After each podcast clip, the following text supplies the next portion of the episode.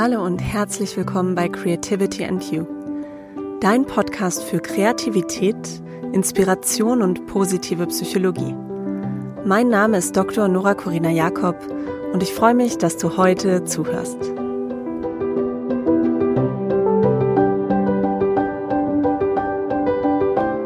Willkommen bei einer neuen Folge vom Creativity and You Podcast nach einer sehr langen Pause, die so wirklich nicht geplant war und ich dachte, ich nehme diese lange ungeplante Pause als Anlass, um eine Folge zu machen über das Ungeplante.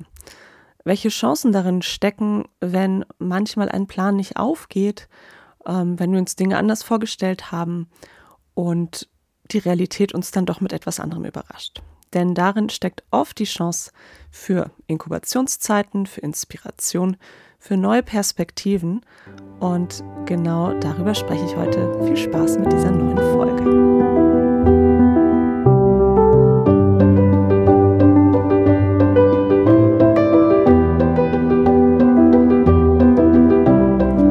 Ja, das war so nicht geplant.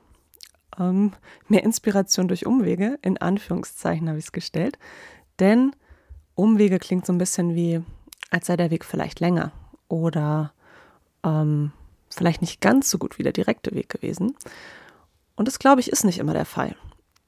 Ich ähm, habe eine sehr lange Podcast-Pause gemacht. Ich habe jetzt mal geschaut. Letzte Folge ist Ende September erschienen. Das war so definitiv nicht geplant.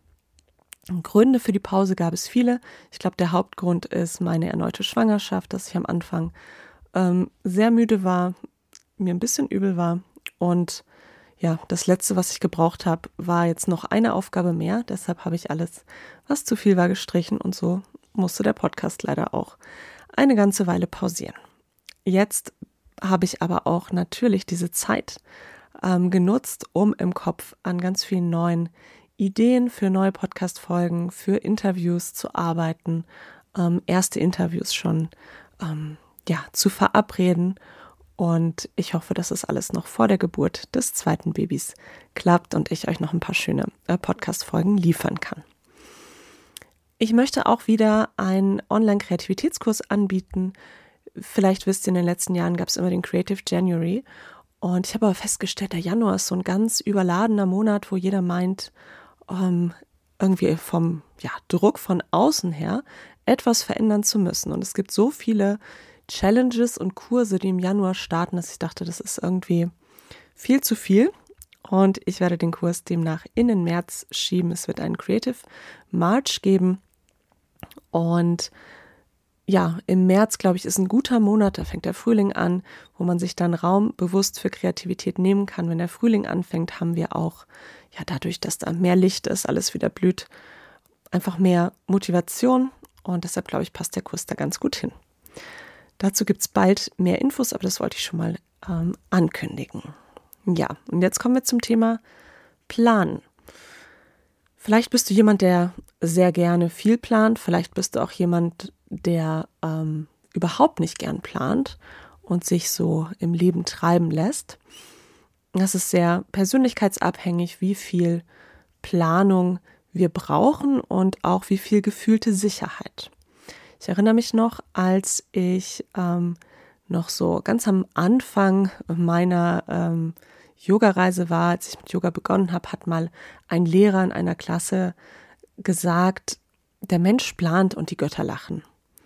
Und dieser Satz ist mir hängen geblieben und ich habe viel über diesen Satz nachgedacht, wie wir doch immer wieder uns der Illusion hingeben, ähm, Kontrolle zu haben, Dinge planen und vorhersehen zu können. Und wir werden ja im Leben immer wieder ähm, eines anderen oder vielleicht auch eines Besseren belehrt, dass eben nicht immer alles planbar ist, dass sich auch ähm, Umstände im Außen und im Innen von heute auf morgen leicht oder auch stärker verändern können. Und deshalb ist es auch gut, wenn wir uns diese Flexibilität bewahren, uns von Plänen zu lösen und uns Alternativen zu überlegen. Und da sind wir dann schon wieder bei der Kreativität. Denn Kreativität bedeutet ja, es gibt nicht nur eine Möglichkeit, sondern ich überlege mir viele Möglichkeiten, wie etwas aussehen kann. Demnach die Frage, wie viel Plan braucht eigentlich ein kreativer Prozess? Ich glaube, diese Frage kann man unterschiedlich beantworten, je nachdem, ob man den kreativen Prozess jetzt alleine durchschreitet oder in einer Gruppe.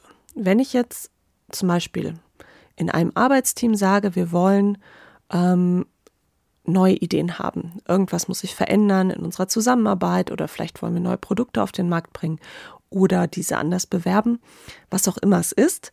Und wir sagen, wir als Gruppe wollen in einen kreativen Prozess starten, dann muss dieser Prozess ähm, zu einem gewissen Maß geplant werden. Wir müssen festlegen, wer ist eingebunden in diese Gruppe. Wann wollen wir uns gemeinsam hinsetzen? Wo wollen wir das Ganze machen? welche Methodik wollen wir nutzen oder welche Herangehensweise und wie soll diese umgesetzt werden? Welche Regeln brauchen wir? Ja, da sind die meisten dann immer überrascht, so, hm, Regeln im kreativen Prozess. Aber das ist ganz wichtig, dass wir Regeln haben. Und die wichtigste Regel ist, ähm, dass in der Ideengenerierungsphase keine Kritik geübt wird. So. Also das ist alles was, was ich planen kann. Ich muss auch planen, welches Werkzeug ich benutze. Also, Brauche ich Stellwände? Brauche ich Flipchart? Brauche ich Papierstifte? Ähm, Brauche ich vielleicht was ganz anderes wie Bastelmaterial, dass ich ähm, Prototypen basteln kann?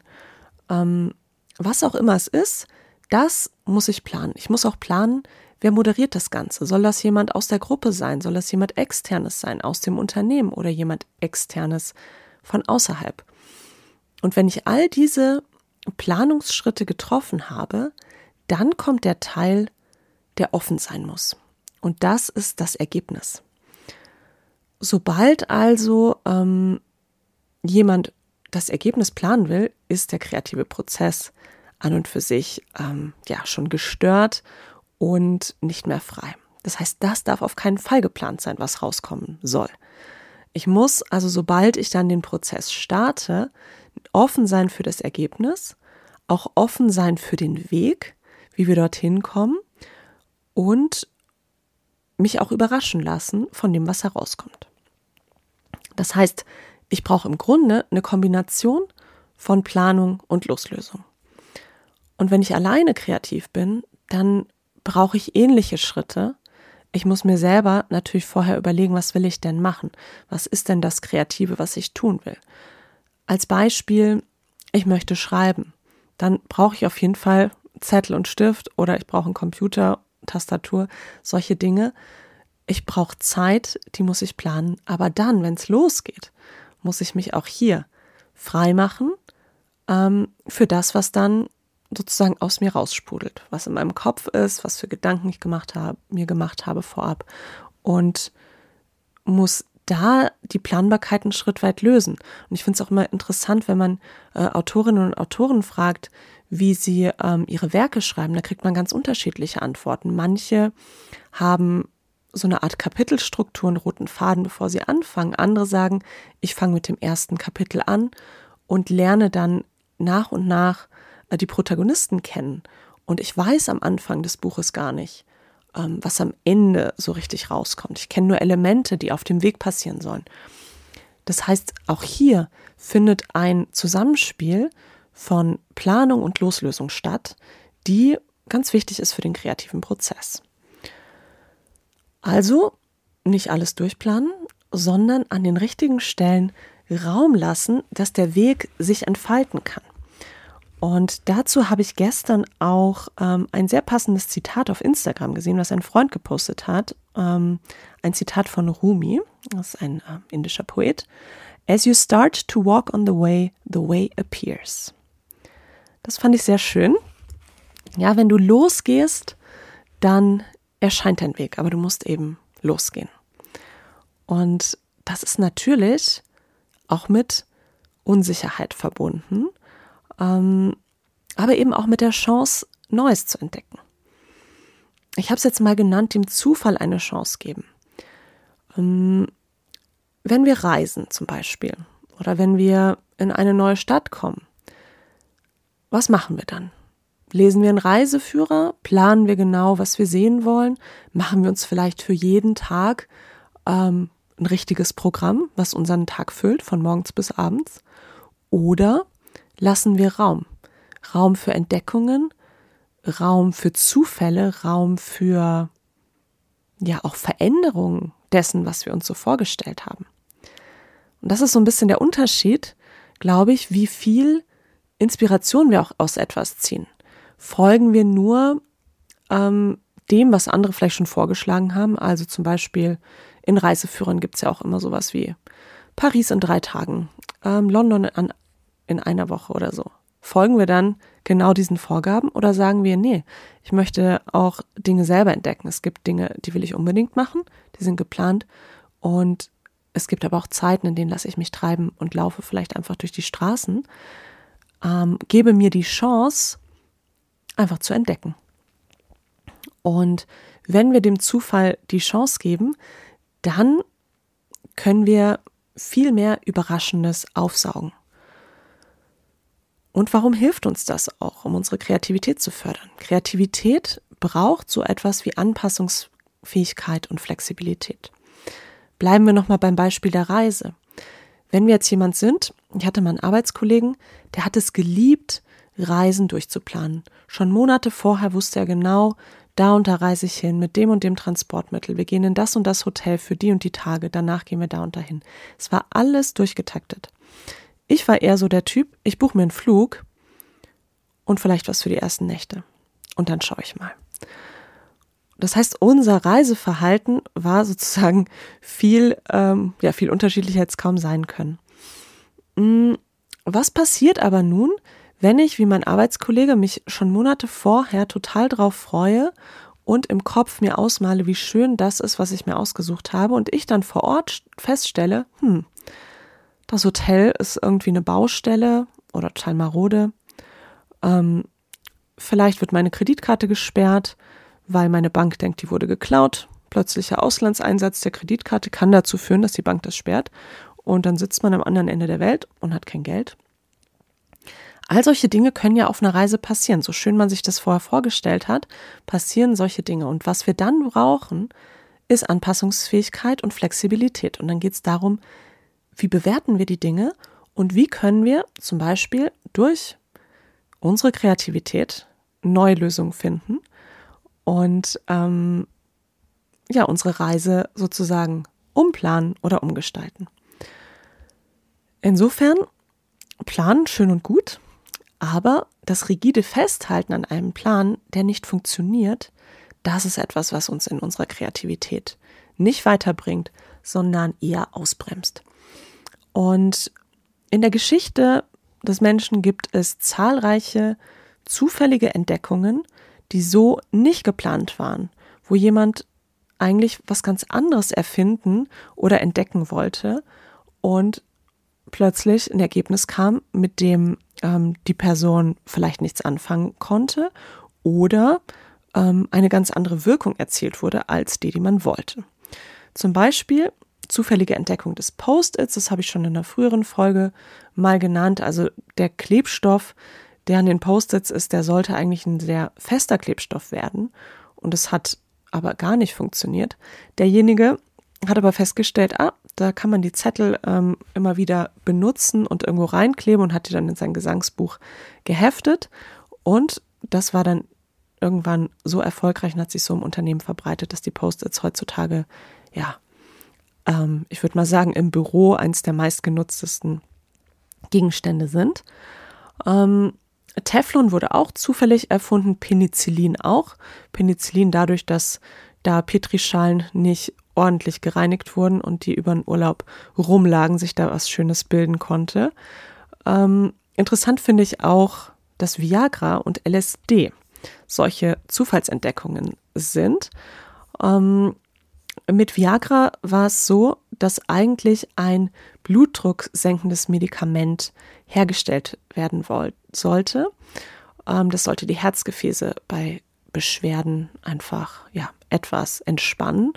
Und dieses ähm, Medikament, was da entwickelt wurde, wurde dann eben an einer äh, medizinischen Studie an Männern ausprobiert und die haben bemerkt, dass ähm, ihre Erektionsfähigkeit ganz schön gestiegen ist und die wollten die Medikamente am Ende der Studie gar nicht mehr zurückgeben. Daraufhin hat man sich dann gedacht, ach, das ist aber ein gutes ähm, Mittel und hat Viagra sozusagen dadurch ja erfunden und generiert. Ähm, ähnlich ist es auch mit dem LSD. Der Schweizer Chemiker Albert Hoffmann, der wollte ein Medikament entwickeln, was bei Kreislaufbeschwerden hilft und hat dort Pilze kultiviert.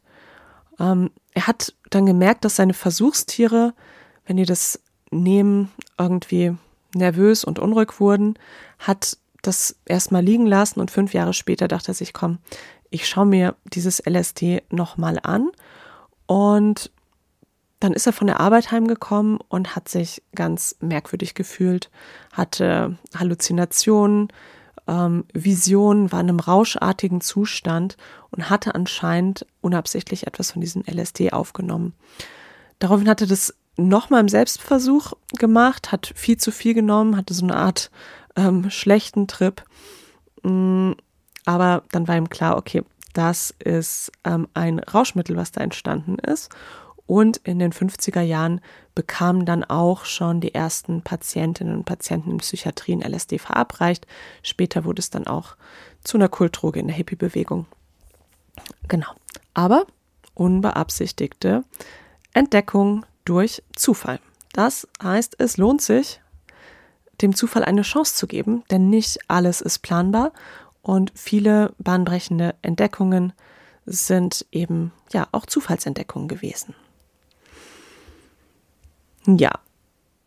Ihr habt vielleicht schon öfter mal gehört, man soll mit Trial und Error arbeiten, also mit Versuch und Irrtum. Das ist in der Unternehmensrealität oft ganz problematisch, weil dort nicht so eine Art Fehlerkultur herrscht, dass man Dinge ausprobieren und damit erfolgreich sein oder eben auch scheitern kann. Und trotzdem ist es etwas, wovon man ganz stark profitiert, nämlich Dinge auszuprobieren, ähm, in einem kalkulierten Rahmen auch ja, sich auf mögliche Fehler oder Nichtresultate, nenne ich es mir jetzt mal einzulassen, weil wirkliche Fehler sind es ja im Grunde selten. Meistens ist es ja einfach nur, dass irgendwas nicht geklappt hat und ich dadurch eine Lernerfahrung mache.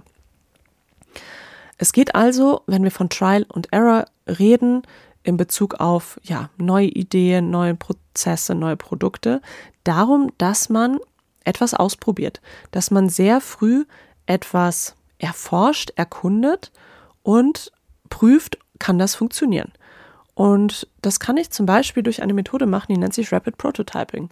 Also ich habe eine Idee für ein Produkt und dann bastle ich schnell etwas, was in die Richtung geht, damit ich gucken kann, ah, funktioniert das ungefähr? Könnte das so aussehen?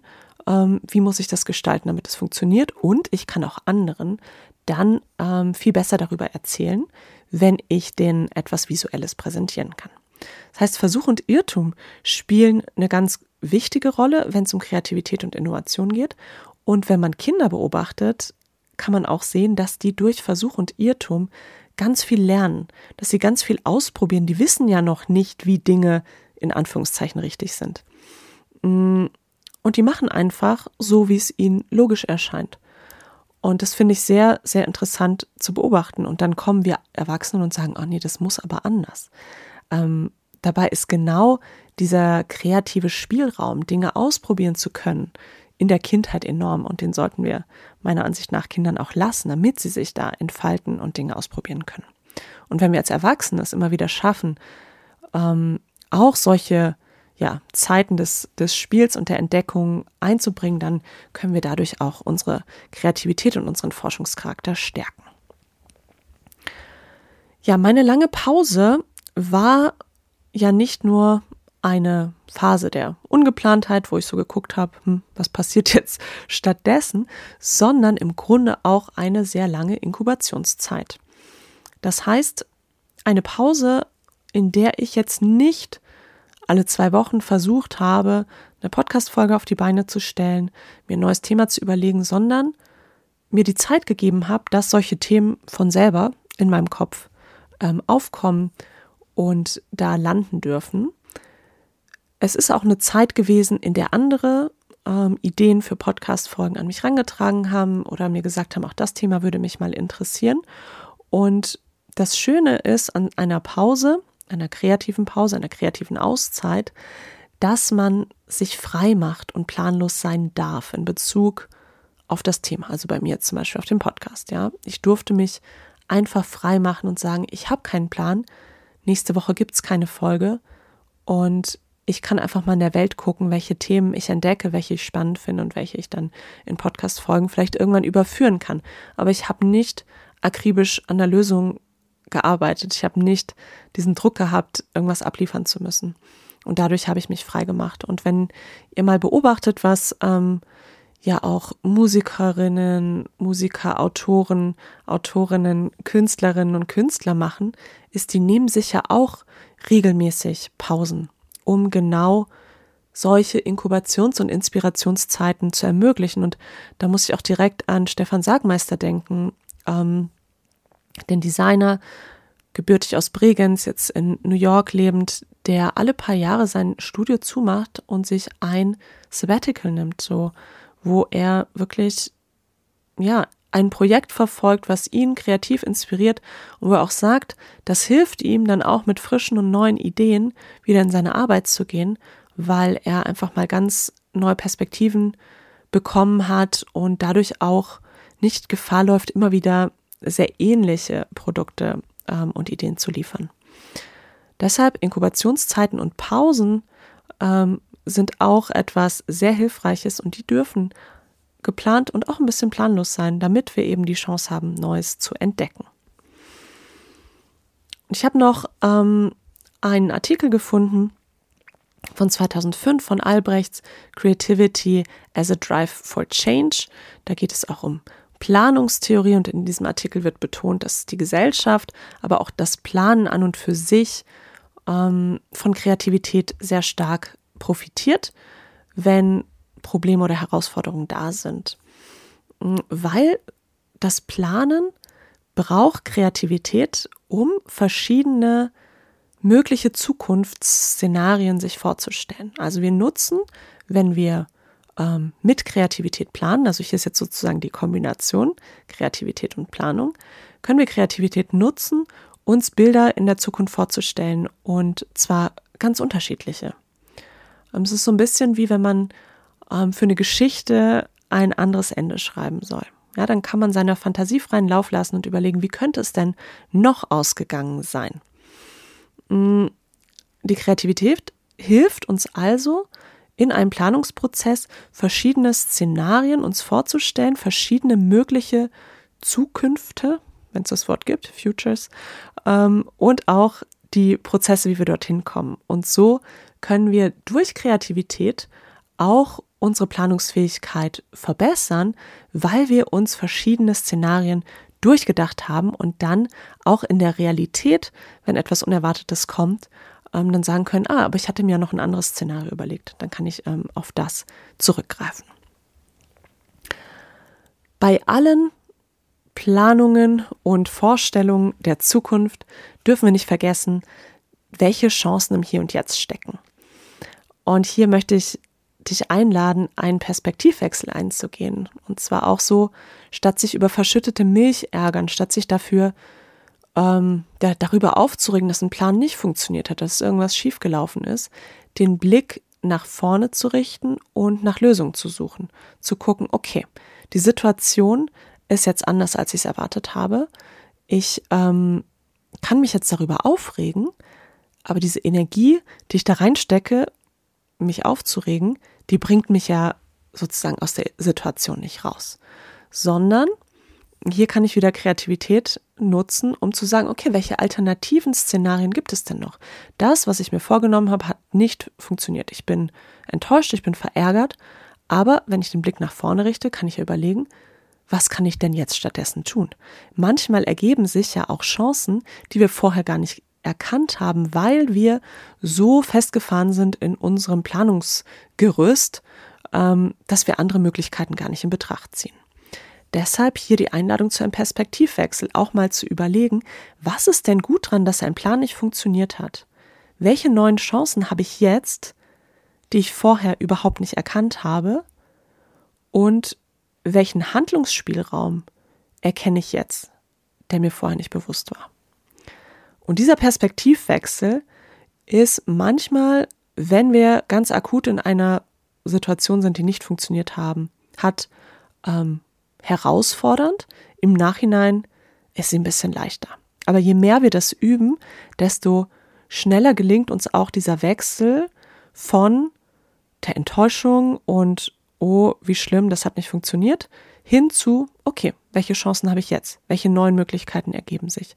Welche Freiheiten gewinne ich dadurch, dass ich mich von diesem Plan lösen muss? Und ähm, hier muss ich auch wieder ans Reisen denken. Als ich 2013 das erste Mal auf Bali war, das war eine Reise, die hatte ich überhaupt nicht geplant. Die hat sich ganz spontan durch mehrere Aneinanderkettungen von Zufällen so ergeben, mm, weil etwas anderes überhaupt nicht funktioniert hat. Und dann war ich plötzlich auf Bali. Ich hatte überhaupt gar keine Vorstellung davon, äh, wie Südostasien ist, wie Indonesien ist, wie Bali ist, was mich dort erwarten würde. Ich bin da ähm, sehr frei sozusagen hingeflogen und das war eine Reise, die mein Leben extrem beeinflusst und verändert hat. Und ich denke, ohne diese Reise wäre ich ähm, nicht da, wo ich heute bin und ich wäre nicht beim Yoga gelandet und ich hätte ähm, ganz viele Erfahrungen nicht gemacht, die ähm, sehr, sehr wichtig und wunderbar waren. Insofern im Nachgang denke ich, dass vorher so viel schiefgegangen ist und ich ähm, dann auf Bali gelandet bin, war im Grunde äh, ein richtig großes Geschenk für mein Leben. Und in der, in der Situation, ähm, bevor ich im Flieger saß, konnte ich das natürlich überhaupt nicht erahnen oder sehen. Ja, zum Planen noch etwas zu Neujahrsvorsätzen. Wir sind ja noch mitten im Januar. Ähm, einige von euch haben sich vielleicht etwas vorgenommen, andere auch nicht. Und auch hier ist es ja oft so, dass die meisten Menschen in der ersten Januarwoche noch sehr motiviert sind, diese Vorsätze ähm, zu verfolgen und dann vielleicht aber auch schnell in Vergessenheit gerät, was man sich vorgenommen hat oder der erste Frust auftaucht und man sagt, ach, es ist mir alles so ein bisschen zu anstrengend. Und hier habe ich eine Buchempfehlung. Ich habe nämlich festgestellt, dass die äh, Books, Books, Books Folge von euch sehr gerne gehört wurde. Und demnach möchte ich jetzt immer mal wieder so ein paar Buchempfehlungen platzieren im Podcast. Und meine heutige Buchempfehlung ist von Gretchen Rubin das Buch The Happiness Project oder das Happiness Projekt. Ähm, ich verlinke es wieder auf Deutsch und auf Englisch. Was ich an diesem Buch sehr gut finde, ist, dass sie sich mit vielen positiv-psychologischen Ansätzen auseinandergesetzt hat. Ähm, sie ist äh, Journalistin, Autorin und wollte für sich selber so ein Glücksprojekt starten und in ihr eigenes Wohlbefinden investieren. Und sie hat dieses Buch geschrieben, ähm, um zu zeigen, wie sie das gemacht hat und dass sie sich für zwölf Monate ähm, für jeden Monat sozusagen ein anderes Thema vorgenommen hat, was sie dort fokussieren und betrachten wollte, um ja ihr eigenes Wohlbefinden und Glück zu steigern. Und dieses Happiness Project habe ich selber auch mal gemacht ähm, für mehrere Monate und fand das sehr schön, dass man so ein Thema hat, ein Schlagwort, wo man jeden Monat dran denken und an dem man jeden Monat arbeiten kann, um zu sagen, ja, ich möchte irgendwas verändern, ich möchte mehr Wohlbefinden in mein Leben einladen, aber ich plane das jetzt nicht so starr durch, sondern überlege mir, auf was ich meine Aufmerksamkeit lenken möchte, um das zu erreichen. Deshalb diese Buchempfehlung, das verlinke ich in der Bio. Ich verlinke euch auch Infos zum Creative March, ähm, also der Kreativ-Challenge, die im März stattfinden wird und freue mich auf die nächste Folge. Der Podcast kommt jetzt wieder regelmäßig, bis das nächste Baby geboren wird. Und bis dahin ähm, möchte ich euch mit einigen Themen versorgen und auch ein paar schöne Interviews liefern. Und ich freue mich, dass du heute wieder dabei warst. Wünsche dir alles Gute. Wenn dir dieser Podcast gefällt, freue ich mich wie immer über eine positive Bewertung. Falls du Ideen hast oder Fragen hast zum Thema Kreativität, melde dich gerne. Schreib mir an hello at creativityxu.com. Und ansonsten Podcast gerne immer teilen und weiterempfehlen, damit er sich verbreitet. Alles Gute.